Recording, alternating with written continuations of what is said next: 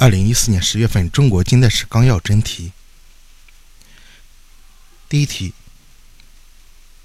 西方列强对中国的侵略，首先和主要的是军事侵略。资本帝帝国主义资本帝国主义列强对中国的侵略，首先和主要的是进行军事侵略，迫使中国政府签订不平等条约。二一八三九年组织编写四周志，向中国介绍西方情况的是林则徐。林则徐是近代中国睁眼看世界的第一人。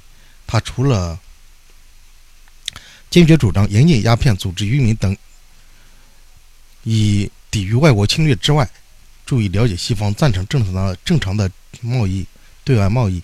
1839年，他他组织翻译了英国人穆瑞的《地理大全》，编写成了《四周志》。一八六零年洗劫和烧毁圆明园的是英法联军。一八六零年，英法联军侵占北京以后，对融汇了中外建筑艺术精华、珍藏着中国历代图书典籍、文物书画和艺术珍品的圆明园进行了连续十二天的抢劫，放火烧毁了这座凝聚着中华民族聪明才智和伟大创造的皇家园林中的万园之园。四十九世纪末，在帝国主义列强瓜分中国的狂潮中提出门户开放政策的是美国。中日甲午战争后，帝国主义列强对中国的侵略和瓜分达到了高潮。美国由于来的较迟，便于1889年9月至11月间召回各国，提出了门户开放政策，及美国可以获得他国在中国获得的所有权益。五、中国半殖民地半封建社会最主要的矛盾是什么？最主要的矛盾是帝国主义与中华民族的矛盾，在半封建半殖民地的中国，帝国主义与中华民族的矛盾，封建主义与人民大陆的矛盾是两对主要矛盾，而帝国主义与中华民族的矛盾仍是乃是各种矛盾中最主要的矛盾。六旧民主主义革命时期啊，中国反侵略斗争失败的根本原因是什么？是社会制度的腐败。自1840年至1919年，中国人民反对外来侵略进行了英勇斗争，但都失败了。究其原因，一是社会制度的腐败，二是经济技术的落后，而前者是最根本的原因。七，《共产党宣言》第一个中文全译本的译者是谁？陈望道。答案是陈望道。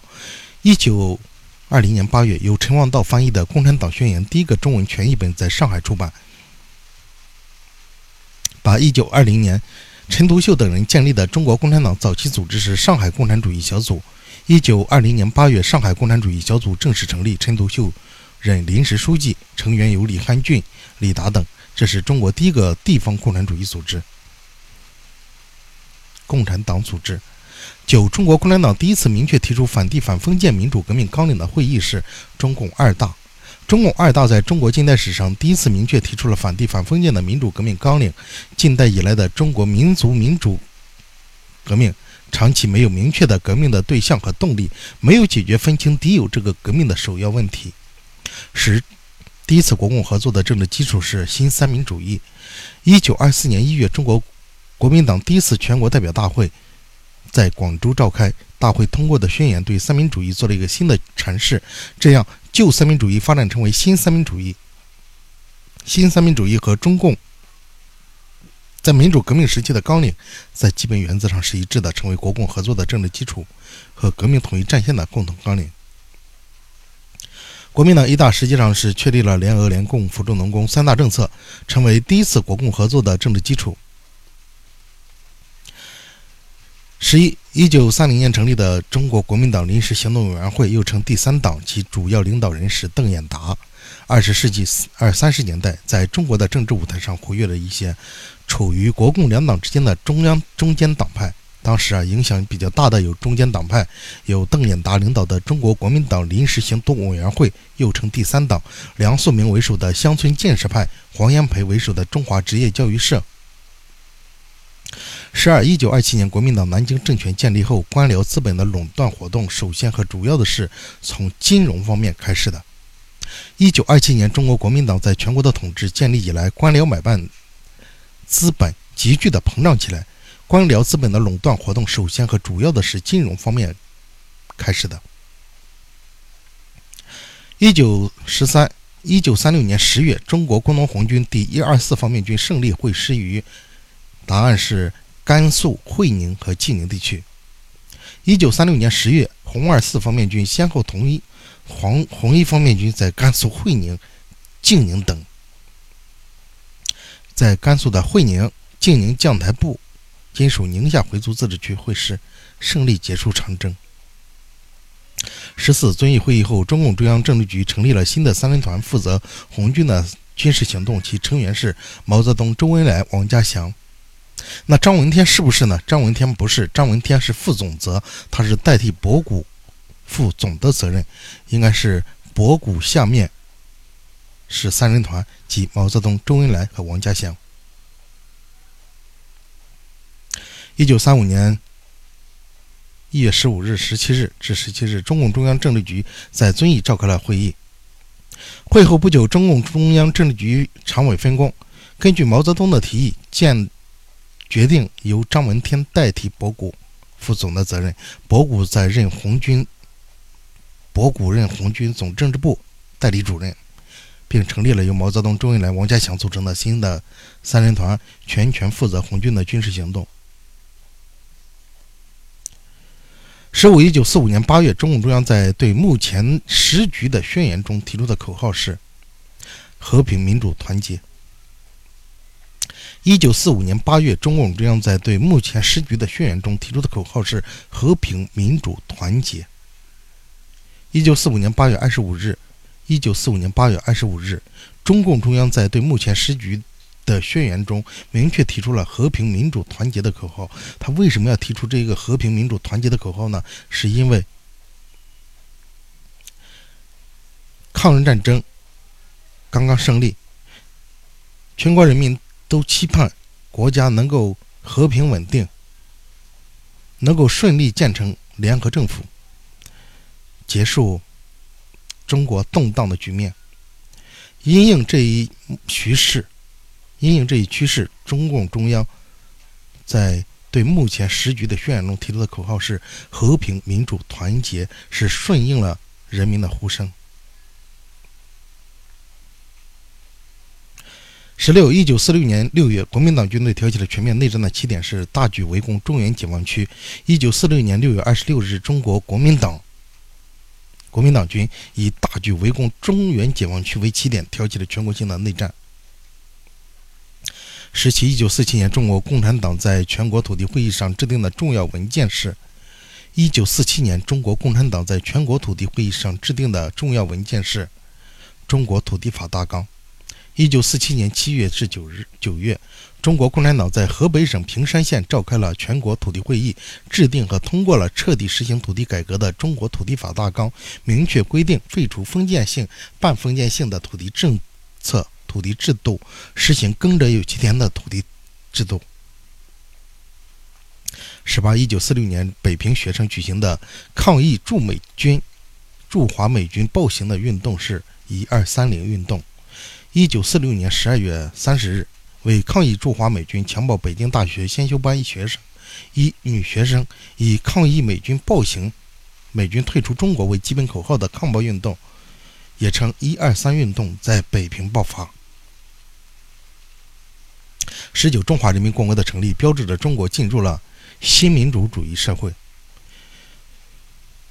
中华人民共和国的成立标志着中国的新民主主义革命取得了基本的胜利，标志着半殖民地半封建社会的结束和新民主主义社会在全国范围内的建立。二是，在抗美援朝战争中担任中华人民共和国志愿军司令员兼政治委员的是彭德怀。一九五零年六月，朝鲜战争爆发，中国政府毅然做出抗美援朝、保家卫国的决策。彭德怀被任命为中国人民志愿军司令兼政治委员。二十一，新中国开始实施发展国民经济的第一个五年计划的时间是一九五三年。从一九五三年开始的发展国民经济的第一个五年计划，把优先发展重工业作为建设的中心环节。二十二。我国农业社会主义改造中具有完全社会主义性质的经济组织形式是高级农业合作社、高级农业生产合作社。一九五三年十二月，中共中央通过关于发展农业生产合作社的决议，决议总结互助合作运动的经验，提出引导农民走向社会主义的几种几种过渡性经济组织形式。第一是互助组。这是具有社会主义萌芽、第二是初级农业生产合作社，在土地及牲畜、大农具私有的基础上，土地入股，统一经营，有较多的公共财产，实行土地分红和按劳分配相结合的原则，这具有半社会主义的性质。第三是高级农业生产合作社，将土地及其他主要的生产资料归集体所有，统一经营，集体劳动，各尽其责，各尽实行各尽所能，按劳分配的原则，这是具有社会主义性质。二十三，我国对社会主义工商业进行社会主义改造的高级形式是什么呢？是公私合营。对资本主义工商业进行社会主义改造，就是实行赎买政策，采取国家对资本主义的形式。采取国家资本主义的形式，把民族资本主义工商业改造成社会主义性质的企业。高级形式的国家资本主义就是公私合营，又分为个别企业的公私合营和全行业的公私合营。二十四，我国对资本主义工商业进行社会主义改造的基本政策是什么？是和平赎买。经过国家资本主义。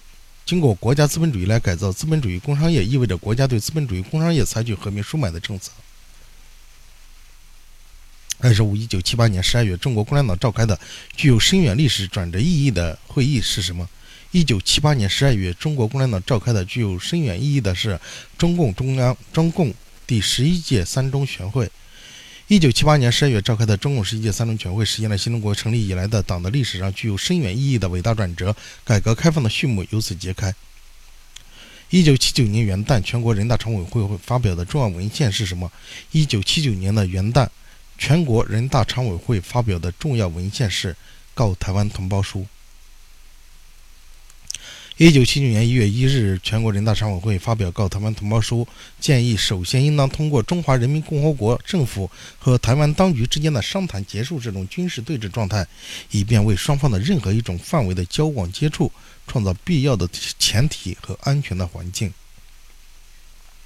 二十七，一九八七年中共十三大比较系统的阐述的理论是：一九八七年中共十三大比较系统的阐述的理论是。社会主义初级阶段的理论，一九八七年，中共十三大比较系统的阐述的理论是社会主义初级阶段理论。一九八七年，一九八七年十月二十五日至十一日，至十一月，呃，中国共产党第十三次全国代表大会在北京举行，大会比较系统的阐述了关于社会主义初级阶段的理论。二十八，一九八八年，中共中央和国务院决定建立的经济特区是海南经济特区。一九八八年，一九八七年是中共十三大。一九八八年是中共中央和国务院决定建立的经济特区是海南。一九八三年四月，中共中央和国务院决定对海南岛实行经济特区的某些政策。给予较多的自主权，以加速海岛的开发，并于1988年4月建立海南省，将海南岛批为经济特区。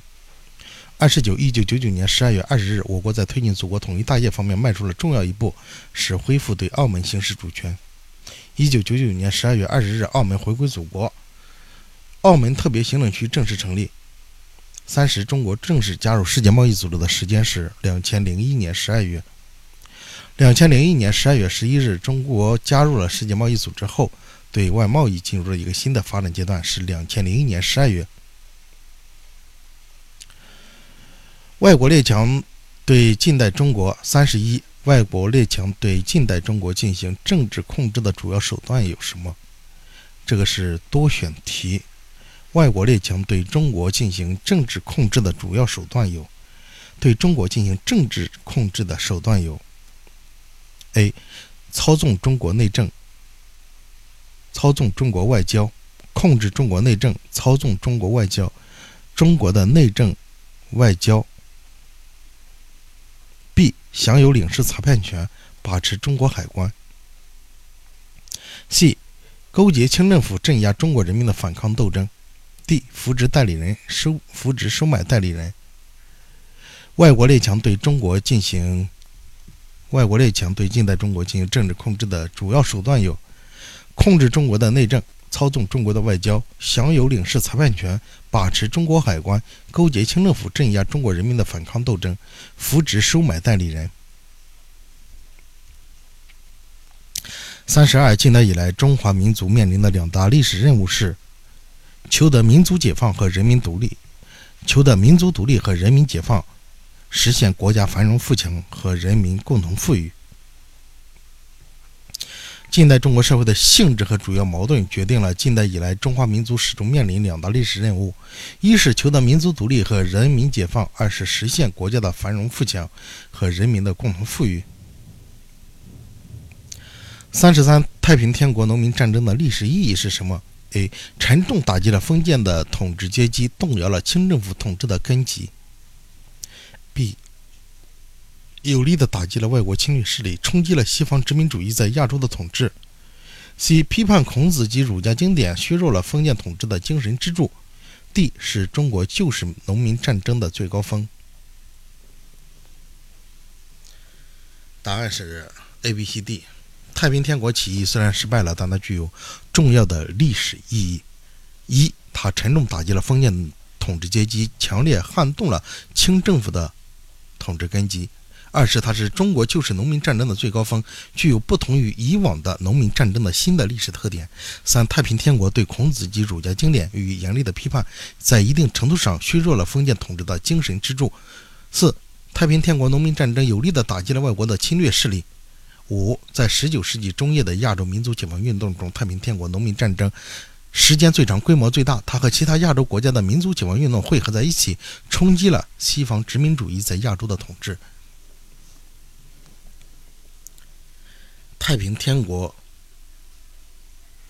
农民战争的历史意义有五点：第一点是沉重打击了封建的统治阶级，撼动了他的统治根基。二是是旧式农民战争的最高峰，具有不同以往的新特点。三是太平天国对削弱了封建统治的精神支柱。四太平天国农民战争有力的打击了外国侵略势力。五是在亚洲民族解放运动中，它是最长、规模最大的。冲击了西方殖民主义在亚洲的统治。三十四，资产阶级维新派的弱点和局限性主要表现为：A. 不敢否定封建主义；B. 对帝国主义抱有幻想；D. 脱离人民群众，主张中体西用，这不是他的弱点。维新派自身的弱点和局限主要有以下三个方面：一是不敢否定封建主义；二是对帝国主义抱有幻想；三是脱离人民群众。三十五，资产阶级革命派陈天华为传播革命思想所撰写的著作有《猛回头》和《警示钟》。二十世纪初，资产阶级革命派著书立说，使民主革命思想迅速传播开来。其中，陈天华的《警示钟》和《猛回头》抨击了外国列强瓜分中国的罪恶图谋，揭露了清政府的卖国行径，号召人民推翻这个洋人的朝廷。陈天华的《警示钟》和《猛回头》。三十六、二十二十世纪初，资产阶级革命派在各地成立的团体主要有华青会、光复会和科学补习所。二十世纪初，资产阶级革命派著书立说，使民主革命思想迅速地传播开来。与此同时，继兴中会之后，资产阶级革命团体在全国各地成陆续成立，其中重要的有黄兴为会长的华兴会、蔡元培为会长的光复会以及科学补习所、越王会等。兴中会成立于十九世纪末，不符合题干的要求。三十七，新中国建立初期开展的三反运动的主要内容是反贪污、反浪费、反官僚主义。针对不法资本家行贿党政干部情况的严重发展，1951年底到1952年春，中国共产党在党政机构工作人员中开展了反贪污、反浪费、反官僚主义的三反运动。三十八，中国共产党在过渡时期总路线的主要内容是逐步实现国家的社会主义工业化，国家对农业的社会主义改造，国家对手工业的社会主义改造，国家对资本主义工商业的社会主义改造是。A、B、C、D 四点。中共中央在一九五二年底开始酝酿，并并于一九五三年正式提出了党的过渡时期的总路线，明确规定党在这个过渡时期的总路线和总任务是要在一个相当长的时期内，逐步实现国家对社会主义工业化，并逐步实现国家对农业、对手工业和对资本主义工商业的社会主义改造。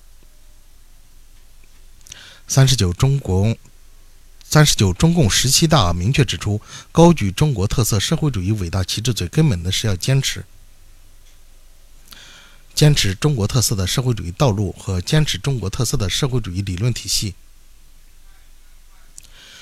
中共十七大报告站在新的历史起点上，对改革开放近三十年的历程做了回顾，指出改革开放以来我们取得了一切成绩和进步的根本原因，归结起来就是开辟了中国特色的社会主义道路，形成了中国特色的社会主义理论体系，高举中国特色的社会主义伟大旗帜，最根本的就是要坚持这条道路和这个理论体系。四十，改革开放以来，我国形成了基层民主自治体系，包括农村的村民。村民委员会、城市的居民委员会和企业的职工代表大会。那学生会是不是？是不是？学生会不是。改革开放以来，基层民主建设取得了重大进展，以农村村民委员会、城市居民委员会和企业职工代表大会为主要内容的基层民主自治体系开始形成。第四十一，以后就是问答题。以洋务运动失败的主要原因是什么？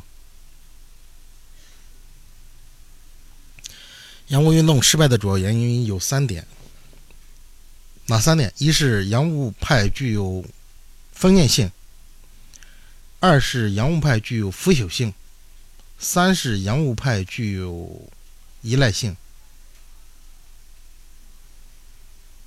再详细一点回答，就是说，呃。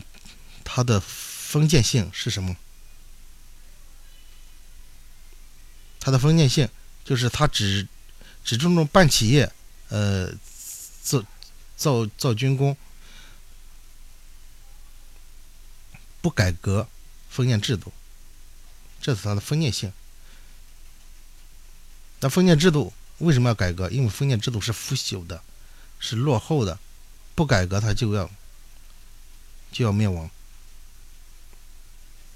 二，它的依赖性，依赖性是什么呢？依赖性就是说，洋务派他想求富求强，但是他又对外国列强、对资本帝国主义具有依赖性，他依赖他来来让中国富裕，这无异于是与虎谋皮。第三是具有腐朽性。洋务派举办的企业管理方式还是封建衙门式的管理方式，这种封建的这个腐朽的管理方式不适合企业的发展，所以最终他失败了。就这三方面来回答洋务派洋务运动失败的原因。四十二是孙中山三民主义学说的主要内容是什么？三民学说的主要内容是民族、民权和民生。民族，什么是民族？民族就是驱除鞑虏，恢复中华，就是推翻清朝的清王朝的封建统治。民权是什么呢？民权就是推翻封建。君主专制制度，建立资本主义中华共和国，就是建立资产阶级共和国政权，这叫民权。最后是民生，民生是什么呢？民生就是平均地权，平均地权，平均地权的基本方案。是核定地价，按价征税，涨价归公，按价收买。孙中山三民主义学说的主要内容是：民族主义指驱除鞑虏，恢复中华，主要是以革命手段推翻清王朝的统治；民权主义指创立民国，即推翻封建君主专制制度，建立资产阶级共和国；民生主义指平均地权，基基本方案是核定地价。按价征税，涨价归公，按价收买。四十三，新文化运动的历史意义是什么？它有三点：一，它是资产阶级民主主义新文化同旧文化的斗争，是辛亥革命在思想文化领域的延续，沉重打击了封建专制主义；二，他大力宣扬了民主和科学，启发了人民的民主主义觉悟，推动了人民思想解放；三，他为中国先进知识分子接受马克思主义准备了适宜的土壤。以五四运动为开端的中国新民主主义革命创造了思想文化上的条件。四十四，毛泽东领导的香港民接收起义的特点是什么呢？有两点：第一是放弃了左派国民党运动的旗号，公开打出了工农革命军的旗帜，也就是镰刀斧头的旗帜；二是不仅是啊军队的运动，而且是数量众多的工农武装参加。